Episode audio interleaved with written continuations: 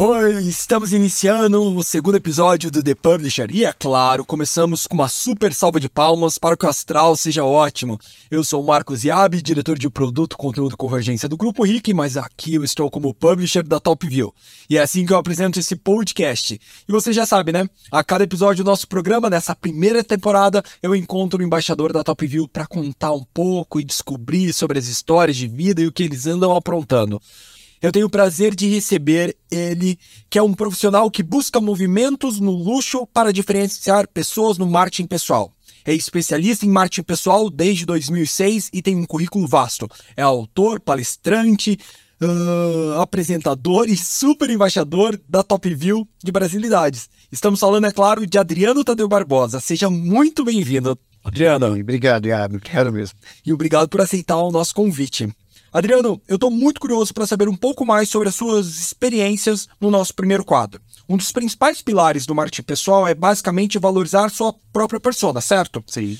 Todo mundo precisa de marketing pessoal? Absolutamente, sim. Mas que os outros façam para você. E não só você fazendo por si só. Então, como funciona isso? Basicamente, como você me apresentou. Se as pessoas reconhecem aquilo que você faz e te chamam por aquilo que você representa, ótimo, teu marketing pessoal está funcionando. Só que, uma vez feito isso, você tem que relembrar as pessoas. Então, vai continuando plantando sementes a vida inteira. Quando veio redes sociais, Marcos, a gente cada vez mais teve a chance nas mãos de mostrar o que nós somos todos esses dias. Essas lembranças. E o que, que a gente tem que fazer? Cutucar as pessoas para que elas falam, falem da gente e citam, citem essas nossas lembranças. Como? Fale dos outros. Então, como é que você instiga as pessoas a falarem de você, fazerem o seu marketing pessoal? Faça o marketing pessoal dos outros. É a melhor forma. Nossa, que interessante isso. Uhum. E me diz uma coisa. Para todo mundo que está nos escutando, tem muita gente que te conhece, mas também tem gente que não te conhece. Então, conta para mim, como você usou o marketing pessoal para chegar até esse momento onde você é muito conhecido. Obrigado. Bom, vamos lá. Foi literalmente a necessidade que me fez descobrir o marketing pessoal. Último ano de faculdade, sul de Minas Gerais, administração de empresas, eu queria um processo de trainee. Mas eu não queria ficar no sul de Minas, em Pouso Alegre. Eu queria ir para uma cidade grande. Como que eu iria, ser, ser, sendo ninguém, para uma cidade extremamente competitiva? Eu descobri o marketing pessoal num curso é, online, já na época, num grande portal, isso eu estou falando de 2006. E aí fiz o curso, e estava no finalzinho da faculdade, eu estagiava na minha faculdade, e eu pedi para a coordenadora de marketing apresentar esse curso numa semana acadêmica. Montei uma semana para falar de marketing pessoal, foi a minha primeira experiência em público. Foi muito bacana, muito legal. Por quê? Através do marketing pessoal, eu comecei a fazer os processos seletivos e ir passando de fases. E aí eu fui contando isso para os meus outros colegas, na mesma época da faculdade. Tomei gosto, passei num processo seletivo, vim para Curitiba. Quando eu cheguei aqui, eu foquei no mundo corporativo. E ali, com a diretora de RH, eu fui trabalhando as competências para eu poder ser visto numa grande empresa que até então não me conhecia. Então, fui colocando de novo em prática. E o legal é que eu fui testando muita coisa. Então, tinha, a gente tinha poucas referências. 2006 era um mundo que não se tinha tantos vídeos, não se tinha tantas, é, tantos livros sobre o assunto. Começava o processo de coaching, então a gente começava a entender um pouco mais sobre as nossas competências. Eu penei para poder desenvolver alguma coisa, mas deu certo. E aí, quando eu fui me especializar em comunicação e marketing já em Curitiba, eu logo caí de cara para levar a comunicação e marketing empresarial para as pessoas. E aí repeti a dose. Se tinha dado certo, eu propus na minha faculdade aqui em Curitiba fazer uma semana acadêmica de marketing pessoal. Fiz, deu certo, eu falei, opa, tem um jeito e tem campo. Então, bora estudar e fazer acontecer ainda mais. Por onde começar? Quem está ouvindo a gente agora deve pensar assim: tudo bem, mas como eu faço isso? Porque tem muita gente que morre de medo e acha que é só pura promoção. E não é, não é isso. Não. É uma construção muito embasada. Por onde eu começo? Por onde quem está ouvindo pode começar? Primeiro de tudo, absolutamente, a gente saber quem nós somos e assumindo as nossas fraquezas. Então, por exemplo, se eu não gosto de falar em público, se eu não gosto de aparecer num vídeo, numa rede social, assuma que você não goste e trabalhe outros pontos que são fortes em você. Só que assim, não gosta de aparecer em vídeo e precisa disso para poder ter é, a, a, sua aparição, né, que as pessoas te vejam, se coloque ao lado de pessoas que são boas nisso. É, sabendo, começando com esse autoconhecimento, descobrindo quem é você e se fortalecendo de pessoas boas nas suas áreas ao seu lado, você já tem um belo de um começo. O relacionamento, o network, é o grande segredo do marketing pessoal. Isso me fez chegar até aqui, isso vai fazer qualquer pessoa chegar onde é que ela quer. Mas esse networking, esse relacionamento tem que ser genuíno. Porque se a pessoa entende que você só está afim dela por aquele motivo profissional, não vai dar certo. A gente anda no mundo de propósito. A gente já andou há muito tempo e hoje muito mais. Então, ou é verdade essa construção, ou você vai cair mesmo de cara lá na frente por esse motivo. A não verdade. Quem é muito tímido, que não consegue, tipo, puxar papo, que faz, por exemplo, porque o network começa você estabelecer uma comunicação com uma pessoa. Sim. Você parece ser tímido, você é tímido. E como você acabou lidando com isso no dia a dia? Eu sou muito tímido. Então, então conta para os tímidos que estão escutando, porque assim, todo mundo acha que eu sou muito expansivo, mas eu morro de vergonha de conversar. Tipo, eu te conheço, né, eu converso super bem com você. Mas se aparecer uma pessoa aqui na minha frente que eu nunca vi, eu sou um jeca. Eu não, tipo, nem Sim. puxar papo eu consigo. Me conta então o segredo. Como você faz para puxar papo com as pessoas, estabelecer novos contatos? Você falou de segredo, eu tenho um segredinho. O meu signo faz com que eu observe demais. Eu sou escorpiano. Então eu sou observador de natureza. Eu sempre olho o que pode estar na minha frente. E aí o que, que eu faço com isso? Eu arrumo um jeito de chegar naquela pessoa, de comentar, sempre fazendo uma pergunta. Então, é muito mais fácil você começar uma conversa perguntando sobre quem está na tua frente do que você falando de você. É até um dos, um dos umas dicas do marketing pessoal. Yabi, o que, que você faz? Como você faz? O que, que você está fazendo aqui? Arruma um gancho de fazer essa pergunta para você responder. Se você tiver afim de conversa, você vai puxar uhum. assunto, vai me dar corda. E em algum momento você vai me dizer assim: e você, Adriano? Você faz o quê? Qual é o teu momento? Você vai me devolver uma pergunta que, pronto, abriu portas para eu poder falar. Aí tem essa questão da gente estar tá preparado sobre o que falar. E se mesmo assim você continuar sendo tímido, vai fazer um teatro, vai se expor de alguma forma que tenha técnica. Eu fiz isso quando eu cheguei em Curitiba. Por dois motivos. Por ser muito tímido, eu corri atrás de aulas de teatro, fiz um curso, apresentei peça e tudo mais, e para aprender técnicas para conhecer gente. Porque como eu era um forasteiro na cidade, eu não conhecia ninguém. Como é que eu vou conhecer as pessoas? Vou fazer uma coisa que vai me ajudar para sempre e vou conhecer pessoas, o que deu super certo. Que legal. Essa é uma boa dica, gente. Tá aí. Se você quiser é, se desenvolver, uma das coisas que você pode fazer é procurar um curso de teatro. Sim. E hoje você tem teatro online. Ah, verdade. É. Eu vi esses dias um perfil no Instagram, achei super interessante isso. Mas não esqueça, mesmo sendo online, você precisa ir para o palco. É verdade. né? Adriano, e você vem cada vez ganhando novas faces na sua trajetória profissional. Você começou muito forte com marketing pessoal e você agora é conhecido como um especialista em mercado de luxo. Sim. Como essas duas interfaces combinam na sua vida? É o que, como você me apresentou, eu busco movimentos no mercado de luxo para diferenciar pessoas no marketing pessoal. Eu nunca vou deixar o marketing pessoal esquecido. Eu até publiquei um livro agora tem pouco em relação a isso, sobre esse processo, sobre essa história. Mas o mercado de luxo é onde eu efetivamente encontrei soluções para diferenciar as pessoas. Porque o mercado de luxo ele precisa se diferenciar ainda mais numa essência que é só dele, numa unicidade e bem específica. Então, eu fui vendo que nesse caminho, onde eu poderia encontrar essa sofisticação? Porque eu também queria trabalhar de uma forma sofisticada dentro do mercado de luxo. Como? Através da educação. Acabei de comentar que eu comecei dando cursos e palestras nas semanas acadêmicas. Então, a educação me fez chegar ao mercado de luxo. Eu coordenei um curso em Paris, junto com o pessoal da FGV daqui, do ISAI. E aí, nisso, eu fui vendo, opa, eu gosto de ensinar, dentro do mercado de luxo eu tenho fontes e eu consigo trazer isso para as pessoas através do marketing pessoal.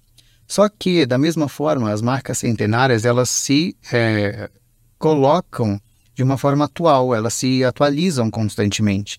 E nisso eu fui entrando dentro da arquitetura, dentro do mercado imobiliário e agora dentro da brasilidade. Porque da mesma forma que o mercado de luxo ele se atualiza, ele se ele olha muito para o futuro para essa atualização acontecer. E há dois, três anos eu vi que o Brasil ia estourar dentro da sua, do seu regionalismo. Acabou que isso acelerou por conta desse mundo pandêmico, mas já era algo é, startado. O mercado de luxo dá essa luz para gente. Ele starta. Se você reparar hoje o que está sendo feito, você consegue insights para levar por um bom tempo essa sua vida profissional. E para você, qual é o momento que o mercado de luxo está passando? Como você enxerga ele? Ele não para, ele continua crescendo, ele continua se atualizando. Agora, ainda mais, ele está trazendo um pouco desse comportamento rua para ser o diferencial. Porque nós somos um só. Então, nós ficamos muito tempo dentro de casa. Mas agora a gente está externalizando, a gente está querendo o alvoroço. No entanto, que é, por exemplo, dentro do mercado de decoração e arquitetura, a gente está vendo muita cor, a gente está vendo muita alegria, muito lúdico e ao mesmo tempo muitos movimentos que nos remetem aos anos 70, por exemplo. Por quê? Dessa alegria. Se a gente olha anos 70, a gente lembra de quê? Calça boca de sino, bolinhas, danças, discoteca, alegria, exaltação. Então, hoje o mercado de luxo está se exaltando de uma forma extremamente sofisticada e pensada para que a gente possa se conectar com ele. Mas repare o seguinte: sempre de um, de um lado a gente tem o um outro. Numa tendência, a gente tem uma contratendência. A gente passou por um momento muito é, orgânico, muito natural, né? muito minimalista. E agora estou falando que a gente está maximalista. A gente sempre vai ter os dois. O minimalismo, a naturalidade, a organicidade, ela não vai embora. A gente viu que isso é necessário, volta às nossas raízes. Mas a gente precisa um pouco de cor agora para a gente poder trazer uma raiz nova. É isso que a gente precisa. Isso é muito interessante, né? Como as coisas são, são cíclicas, na verdade, e as pessoas e são impactadas muito pelo momento que a gente vive, né? Hum. Eu também vejo uma, uma das coisas, assim, uma volta ao passado, uma certa nostalgia. Sim. As pessoas estão tão impactadas por tecnologia que muitas vezes elas falam, meu, se eu pudesse voltar não, não de forma definitiva, né, mas em alguns pontos da minha vida. Então eu fico vendo as pessoas assim como elas estão obcecadas por volta à vida ao campo, e os passeios ao campo aumentam. E, e quando você fala assim, por exemplo, que a década de 70 volta, né, que é uma quase que um desejo não revolucionário, tipo, mais de, de, de, felicidade, de poder também ser um pouco inconsequente, né? Sim. As imagens são remetem a essa maneira. Isso é muito interessante. E você tocou em determinado momento em relação à brasilidade. Como você chegou a esse movimento de brasilidade? Porque agora existe um movimento paranista, existe um movimento de ressaltar não só o não só o, os significados de Brasil, mas por exemplo, eu nunca vi tantas artesãs nordestinas sendo vendidas no exterior. É um movimento impressionante. A Daniela Falcão criou uma plataforma voltada é para mapear talentos nordestinos. Como isso se insere no mercado de luxo e como você enxerga? O start exato quando eu vi isso, eu não me lembro. Só que é essa tensão que acontece. Então a gente vê aqueles é, trend hunters, uhum. né, que começam a falar de coisas e eles começavam a falar sobre minorias. E a gente vê isso em todas as áreas. Então, quais minorias existem? Da mesma forma, a tecnologia, você trouxe também esse ponto em algum momento o Google começou a, começou a fazer comunicação regional. Uhum. Então, aqui em Curitiba, o Google falava para os curitibanos. Eu comecei a prestar atenção, peraí, como é que o Google, tamanho, do tamanho que é mundial, falando conosco?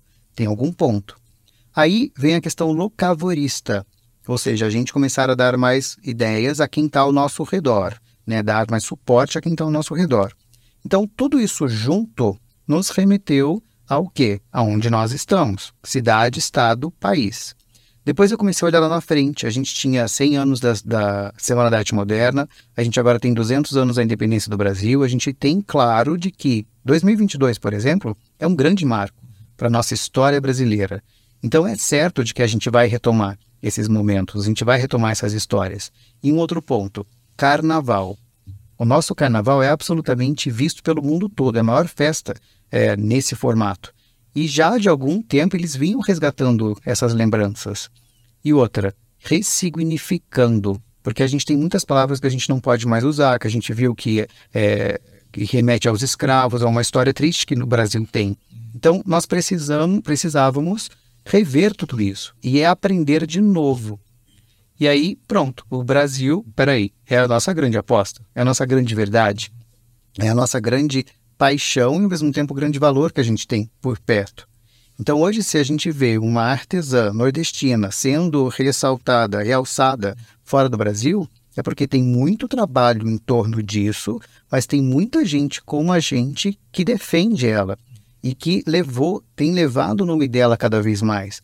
É um a um, Marcos, que vai fazer com que esse grande Brasil seja o Brasil realmente inspirador e não só é, receptor de novas tendências. Eu tenho visto avançar. O Nordeste é uma potência muito forte, mas próprio Minas Gerais, por Sim. exemplo, tem várias regiões com artesãos que estão é, ganhando espaço em publicidades internacionais, grandes arquitetos, decoradores, nomes da moda que vêm buscar referência aqui. Uhum. Tempos atrás estava numa discussão se era plágio, ou não era plágio, porque um, um artista criou com referência em obras de brasileiros. Uhum. E é impressionante como a gente sempre foi muito rico, né? Mas que de tempos em tempos isso explode e ganha o um mundo. Sim. E daí retrai um pouco, porque veio, acho que, um outro país, é a história do ser cíclico, né? Sim. Uhum. É que a gente vive esse momento onde o, o, Brasil tem tantas coisas ruins, mas também tem tantas coisas maravilhosas. Sim. E, e isso potencializa a nossa imagem como uma nação muito diversa, né? E somos diversos. A gente for ver isso na história, a gente é composto de diversos povos. Isso que é o bonito. A gente tem visto que, ao mesmo tempo que a, a gente trouxe a naturalidade, que a gente acabou de dizer, né, o orgânico à tona, a gente viu que esse orgânico é diferente. Quanto mais diferente nós tiver, quanto mais imperfeito nós formos, quanto mais diverso nós formos, mais bonito, mais único. E aí vem uma correria. Porque, por exemplo, agora a gente tenta, a gente consegue ver as marcas, quem descobre aquele artesão primeiro. Então há uma correria da gente procurar esses artesãos que existem no Brasil todo para poder colocá-lo em comunicação mundo afora. Isso é muito legal, é muito criativo, é muito diverso, é muito bonito. Vamos contar um pouco mais de história, porque você já disse que você é mineiro e está morando em Curitiba. Conta para mim, como você conseguiu ser reconhecido aqui em Curitiba? Por, eu não sou curitibano, eu sou VIP, vim do interior do Paraná, de Paranavaí, há alguns anos já. E e eu tive a graça de encontrar muitos forasteiros também, e curitibanos na mais alta estirpe de sentimentos e de acolhimento. Mas nem sempre é fácil. Um dos orgulhos nossos, depois que a gente mora aqui, é não dar bom dia no elevador. As pessoas dizem isso até com orgulho, eu não vejo dessa forma. Mas como você conseguiu? Porque o mineiro, não, não sendo é, é, determinista, assim, mas tem características muito acolhedoras, né? Sim, sim. O mineiro tem um tipo específico, tanto que é sempre ressaltado. Como foi pegar a mineirice e trazer aqui para os curitibocas? Fácil não foi como você, mas eu também consegui encontrar as pessoas certas. Eu lembro quando eu cheguei, num dos primeiros dias, eu estava procurando um endereço, e daí eu perguntei ali na Rui Barbosa, é, onde é que está o lugar? Aí a pessoa olha para mim, olha que tem nome as ruas. Aquilo para mim, Marcos, pegou. Aí eu falei, meu Deus do céu, por que isso? Cadê a educação? Mas enfim, aí eu fui aprendendo no teatro a tirar sarro dessas coisas. Então, quando eu encontrava alguém que não me cumprimentava no elevador e eu queria puxar meus vizinhos de, de andar, enfim, eu fazia alguma brincadeira, enfim. E fui levando isso não como curitibices, mas como realmente um momento da cidade. Se eu escolhi estar aqui, eu tenho que acostumar a isso, não internalizar, porque até hoje eu não sou assim. Por mais tímido que eu seja, eu, se eu quero conversar com alguém, eu puxo conversa. E eu gosto de conversar. Eu trago isso do mineiro. Então eu puxo papo com todo mundo.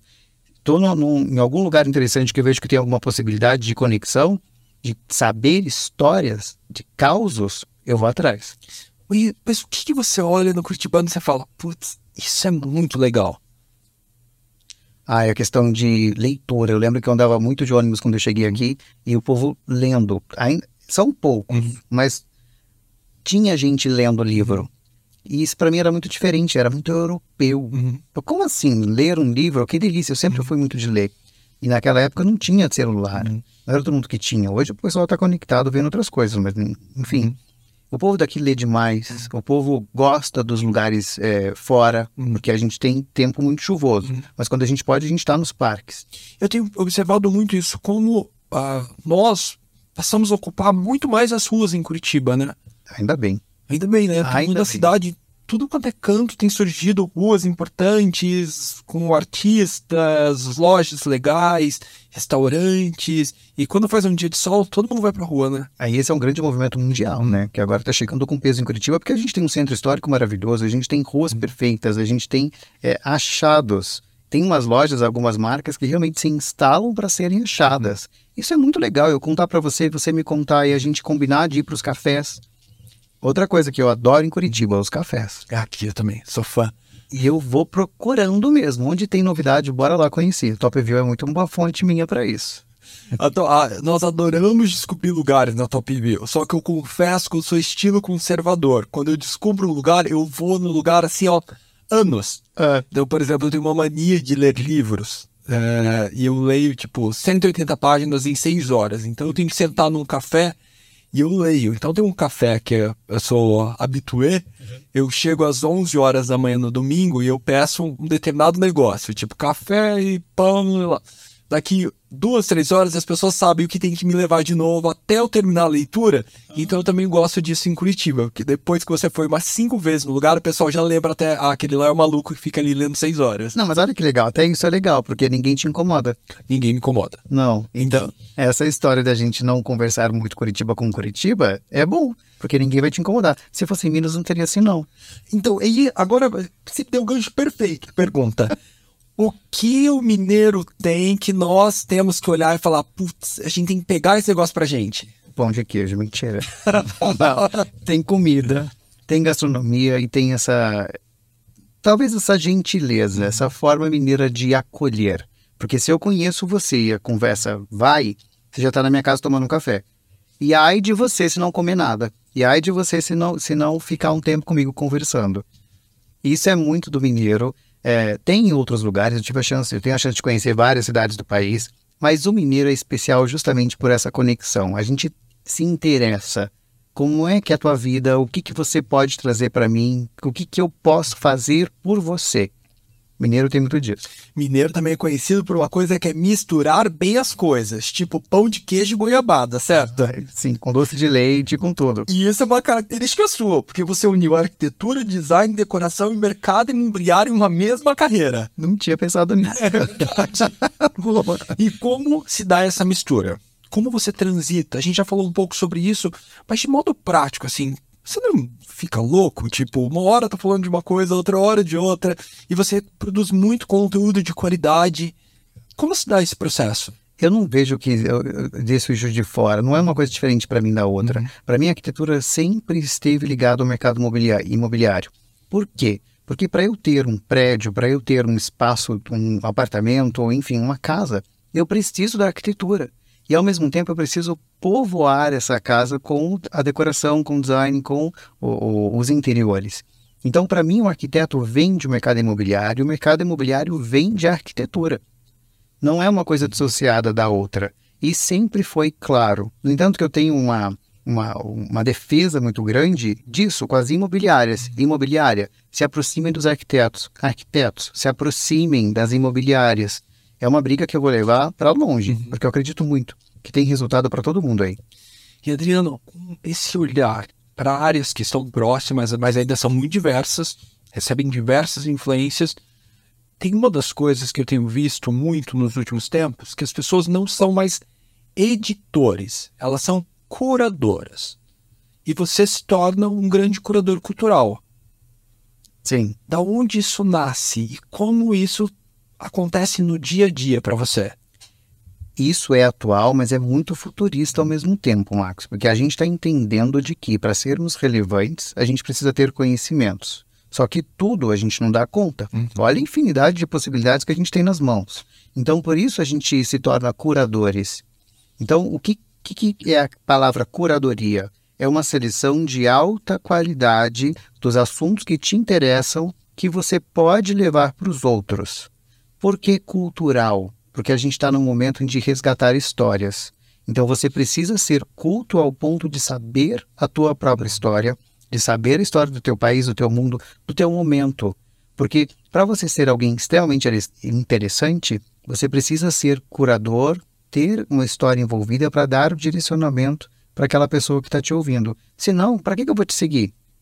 Ou você tem um lado de entretenimento muito interessante, se a gente reparar os bons, é, as pessoas boas que entretêm muito, são muito espertas e absolutamente inteligentes.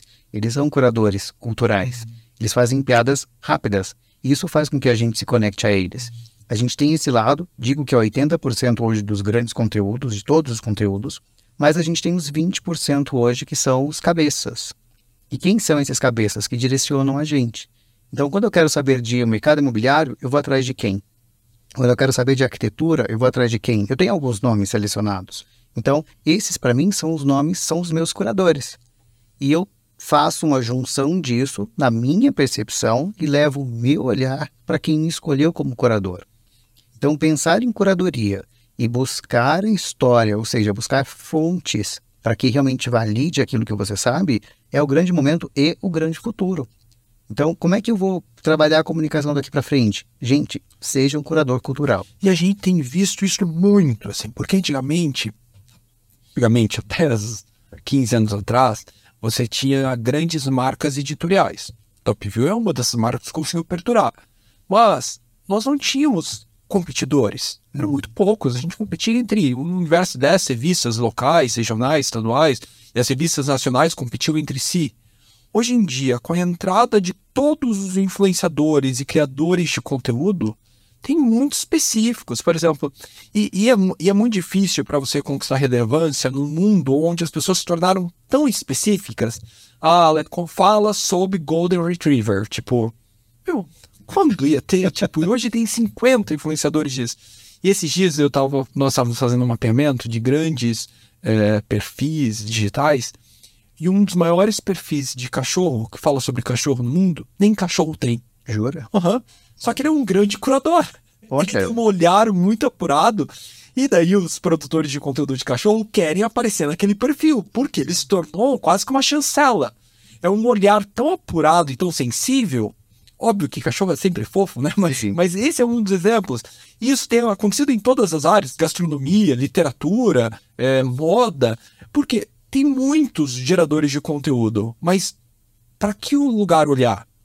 Né? São, são tantos, são, são tão diversos, que geralmente quem faz a curadoria consegue fazer essa curadoria tão primorosa é que vira o novo guia da galera, né? Sim, por isso Top View continua tão em cima, tão é, como fonte para gente, porque ela faz essa seleção. Você acabou de contar agora algo de bastidor que a gente não sabia. Vamos fazer o mapeamento das pessoas que tem esse olhar direcionado. E a Top View ela se concentra dessa forma, ela faz a curadoria antecipada para direcionar para a gente. Ou seja, quando apareceu naquele veículo, na, na Top View, a gente sabe que tem um trabalho por trás. Então tem credibilidade. Vocês reafirmam aquilo, vocês chan chancelam. Nós, né, porque esse time de embaixadores também nos ajuda a manter sempre antenado. E essa é uma característica do time dos embaixadores, porque nós temos um olhar mais abrangente para estilo de vida, mas quando nós trazemos vocês para dentro da plataforma e vocês aceitam o nosso convite, é justamente isso, é nós termos olhares específicos para as áreas segmentadas onde vocês tem a sensibilidade, né? Jardim Lerner costumava dizer que o artista tem a pele mais fina, né? Então sente a mudança do vento mais rápido.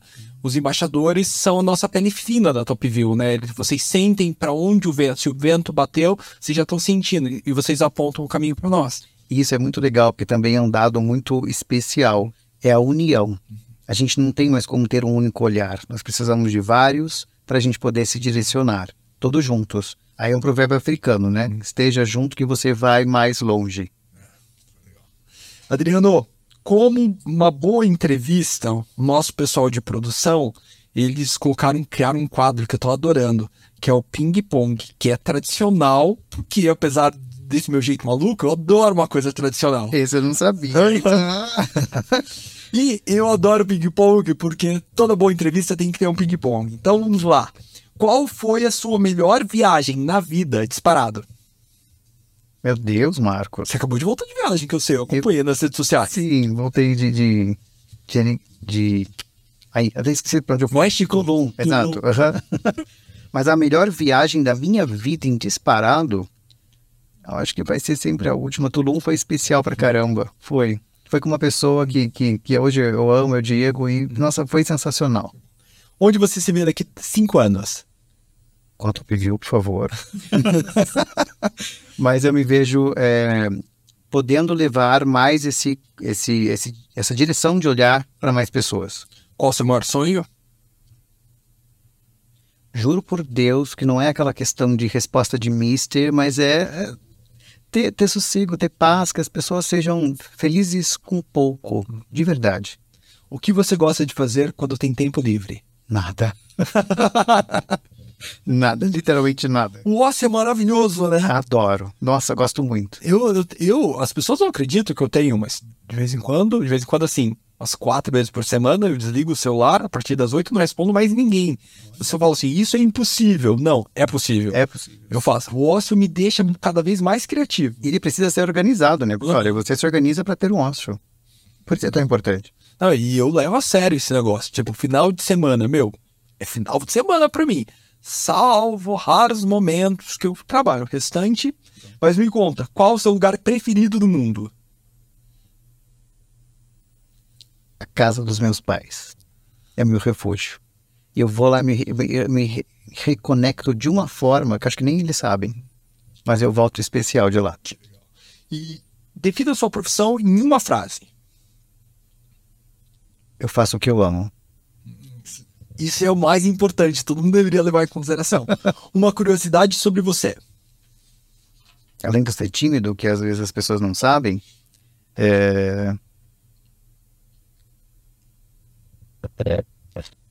eu tenho o meu jeito e tempo de acordar. Não vá querer conversar comigo quando eu abro o olho, porque eu não funciono. Mas você é mal-humorado? Não chego a ser mal-humorado, mas eu sou muito lerdo. Muito lento. Literalmente. E demora quanto tempo pra. Depende do dia e do tempo de, do, do, de fora. Se tá um dia mais sol, eu sou mais rápido. Se tá um dia menos sol, acho que eu levo meia hora. Esse ping-pong nunca vai funcionar porque eu sempre quero desdobrar ele. Então me conta, qual que é o ritual matinal? Qual o quê? Teu ritual matinal. Eu preciso levantar, olhar para fora, é, entender que eu tô acordado, descer, tomar o meu café, e aí o café preto. E depois eu pensar se eu quero um ovo, se eu quero alguma coisa mais sólida, se eu quero alguma coisa mais líquida, um shake, alguma coisa assim. E aí eu preciso desse meu tempo. Senão eu não vou funcionar. E tudo no silêncio. Não vá me ligar som, ligar TV, ligar essas coisas nada, que eu fico irritado. Você não coloca música de dia de manhã? Nenhum. Não. Aí tá uma curiosidade. Eu preciso de silêncio, literalmente de silêncio. Claro que daí tem coisas acontecendo ao redor. Mas quanto mais silêncio, mais feliz eu fico. eu sou totalmente contrário.